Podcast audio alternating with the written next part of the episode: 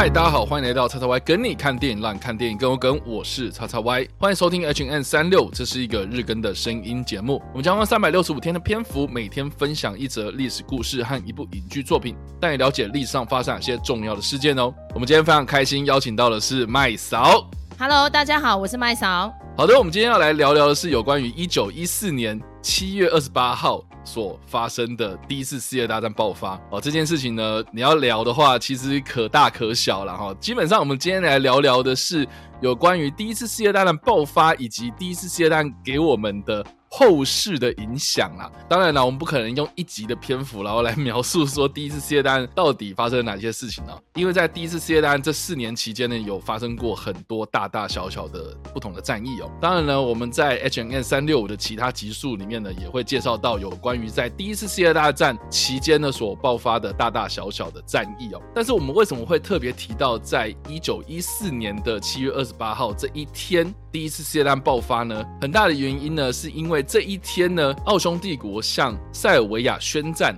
引发了后续各国呢，因为彼此之间的合约关系哦，所以才引爆了一个拉一个，像是拉粽子头一样这样的感觉，让很多的国家跟国家之间的互相的宣战哦，才引爆了第一次世界大战爆发。那这个的历史呢，应该是要回溯到在十五世纪以来哦，在欧亚交界的这个巴尔干半岛呢，一直都存在着。复杂的种族的问题哦，因此呢，我们在历史课本上面呢，应该都会提到，就是有关于巴尔干半岛呢，在以前呢一直以来都有一个称号，叫做欧洲火药库。因为这个地方呢，它存在着非常非常复杂的种族问题，而且在很多的不同的列强的介入之下呢，形成了国与国之间的互相结盟，甚至是对立的国际情势。再加上呢，世界各国的列强呢，在当时呢，在全球各地都有争夺殖民地的一些纷争哦，各个国家呢，都陷入了一场。场军备的竞赛，或是国际之间呢，在政治立场上面的一些紧张关系。那直到一九一四年的六月二十八号，我们之前在 H N N 三六五之中呢，也有多多少少提到的塞拉耶佛事件呢，就成为了第一次世界大战的导火线。那这一起事件呢，简单来说呢，就是奥匈帝国的王储斐迪南大公哦，他在波斯尼亚的塞拉耶佛这个地方呢，遭到了刺杀，所以就引发了奥匈帝国向塞尔维亚宣战。也就是我们刚刚所提到的，在一九一四年七月二十八号这一天，奥匈帝国向塞尔维亚宣战之后呢，所引发了一个国家拉着一个国家跳入到这个战场之中呢，引爆了第一次世界大战。那所以呢，在这个时间点呢，一开始原本是奥匈帝国对塞尔维亚嘛，但是在后续呢，因为俄罗斯跟塞尔维亚是同盟关系哦，所以呢，就引发了俄罗斯他出手援助塞尔维亚，然后呢，跟奥匈帝国同属于同盟国的德国呢，也在这个时候呢，向俄罗斯宣战。结果在一个月之后呢，德国又向法国宣战，并且呢，德国就向原本保持中立的比利时展开侵略。在这个时候呢，英国又因为和比利时签署条约的关系哦，所以就和德国宣战。所以在这个一连串的连锁效应之下呢，世界各国因为在签署同盟的关系之下，就一一的被拖下水，战火就燃烧了全球。因此呢，我们就被称作这场战争叫做世界大战。但是因为早在第一次世界大战爆发之前呢，我刚刚有提到嘛，世界各国的列强呢，都因为殖民地的纷争呢，他们有很多这种世界各地大大小小的这种冲突，所以当时其实有一句非常有名的话，就是说呢，世界各国他们会希望有一场战争是来结束所有的战争。这场世界大战呢，大家如果有看英文的原文的话，哈，我们并不太喜欢称呼它叫做 World War One 啊，因为第二次世界大战叫做 World War Two 嘛，那第一次世界大战应该是要叫做 World War One 嘛，好，但是呢，你怎么会？知道说有第二次发生嘛，所以第一次世界大战我们一般都会称作是 Great War，就是世界大战的意思。因为没有人会料到，哎，世界大战有发生了两次，所以这一场世界大战呢，确实是在二十世纪初一个非常重要的历史转变哦。因为它不论是在政治、文化、经济、科技上面呢，其实都颠覆了旧有的欧洲社会的秩序，并且，大大改变了世界的局势。其实呢，那时候叉叉 Y 选这个电影哈，我就想说，哎，你怎么没有讲金斯曼起源？然后想说，哎，其实 金斯曼起源我们大家好像都提过了哈，因为其实它的背景就是在讲一战呐，但是当然整个故事。是湖州的，因为它是漫画改编的哈，所以那时候我就在想说，好，那因为其实一战大概就是在欧洲，就是刚刚讲的那个火药库巴尔干半岛发生的嘛。但是我觉得蛮特别，是这次叉叉会选的题目是他们不再老去，然后这个主创的导演呢是纽西兰的名导 Peter Jackson 哈。那 Peter Jackson 前奏当然大家最耳熟能详的就是《魔戒》三部曲嘛。呃，没错。纽西兰是关他屁事啊！可是因为他这次很多史料是从英国的博物馆里面去收集过来的，所以呃，我看到蛮多影评在说他不是栩栩如生，是栩栩如死。其实这些人当然已经往生了啦哈。然后还有跟一战有关的，近期最知名的就是一九一七嘛。哦，也拍的非常好看哈，所以其实一战大家如果对他不是太了解的话，因为已经一百多年前了，其实去看这些影剧，大概就知道脉络是什么了。因为其实那时候世界各国都在做一些大航海的斗争嘛，争资源呐、啊，争船坚炮利啊什么的，所以彼此之间呢，爱恨情仇已经累积很久。更有趣的是，他们其实都是亲戚关系哦，还是 对，因为上次你们讲那个凯撒琳大帝嘛。他是算是东欧那边，他、嗯、也是大祖母。但是如果是西欧这边的话，大祖母就是维多利亚女王。没错，所以大家婚配来婚来婚去，大概差不多都是这一群人，所以都长得很像。然后可能各共同都有血友病啊，然后共同都有什么偏执狂啊，嗯、然后再加上他们可能就会有一些连带效应，比如说一战之后就跑出来这个希特勒，因为他在一战没有立下什么战功嘛，因为他其实早早就受伤就退役了，但是他有骗到一颗勋章，他就觉得他有这个勋章就了不起了，国家应该要对他大大的包养。可是更有趣的是，他并不是德国本地人。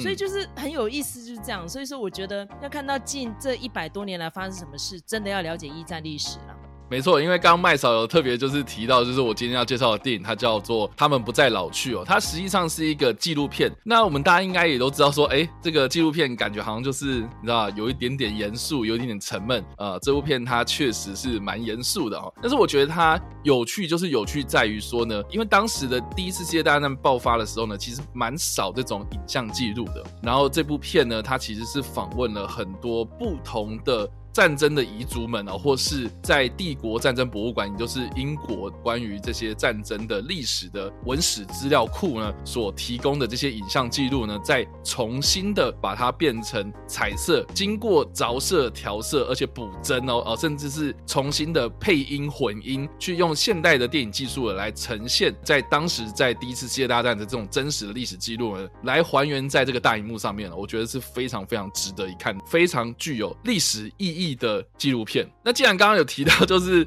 哎，一个纽西兰导演干他什么事情嘛？哎，其实纽西兰他也是在大英帝国体制底下的的一个国家嘛，哦，所以其实呢，哎，在当时呢，你看远在南半球的这个纽西兰呢，他们也其实呢是有被拉到一战的战场上面去打仗的，包括纽西兰隔壁的这个澳洲啊，它其实也是在当时的这个协约国的阵营之中这样子。那当时我在看这个他们不再老去这个纪录片的时候呢，我个人是非常震撼的。因为我觉得它里面有很多的这个旁白啊，他们有去描述这个在一战的这个战壕里面的一些情境哦，而且呢，他也非常详实的记录了这个一战从开战到中战的这些经历哦。这四年期间呢，所发生的这种大大小小，我觉得是除了在讲战况之外啦，他其实也是讲了这些非常非常基层的士兵们他们在战场上面所遇到的一些生活上啊，就是不只是战斗上面，就是这种生活上这个战壕里面生活的一些样貌。我觉得在保存人类共同记忆上面呢，是有一个非常大的贡献。这样，所以大家如果有机会的话，哎，其实这部纪录片是非常非常值得一看的。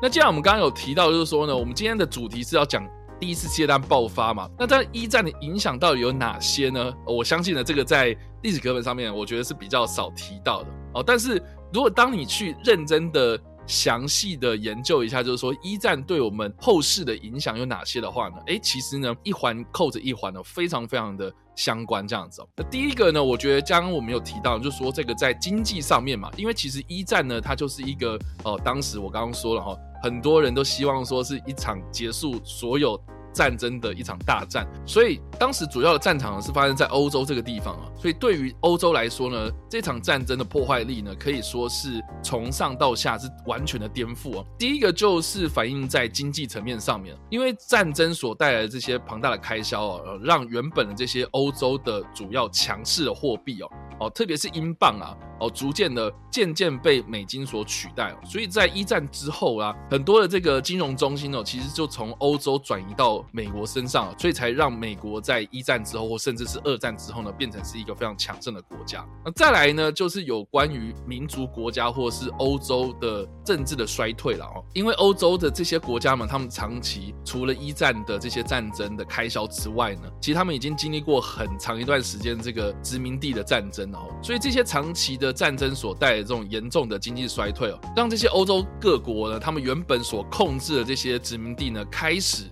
出现了一些民族意识的抬头，像是我们之前可能有提到过这个俄罗斯帝国哦，原本是一个非常非常强盛的一个国家，哎，结果打了一场一战之后呢，国内就爆发了饥荒啊，甚至是啊，国家已经没有钱到一种非常困苦的一个状态哦，所以就引发了他们国内的共产主义抬头嘛。再来，我们可能有提到的这个有关于鄂图曼土耳其这个非常古老的帝国，经过一战之后呢，也没了这样子。甚至是我们刚刚有提到最一开始这个巴尔干半岛这个地方呢，有很多这种民族国家，然后单一民族啊，他们的这种意识抬头，所以就让这些国家呢开始，比如说一个庞大的帝国开始分裂啊，甚至是有一些哎可能地区性的一些民族呢，他们也想要建国这样，所以陆陆续续就出现了很多新兴国家这样。那再来呢，最重要的就是说呢，在战后啊，因为他们有签订了一个叫做凡尔赛条约哦，而，这个凡尔赛条约呢，都把很多的战争责任都推到了德国身上，所以德国呢，他们的政体就开始转换成是共和体制哦，啊，这个之后呢，我们会在。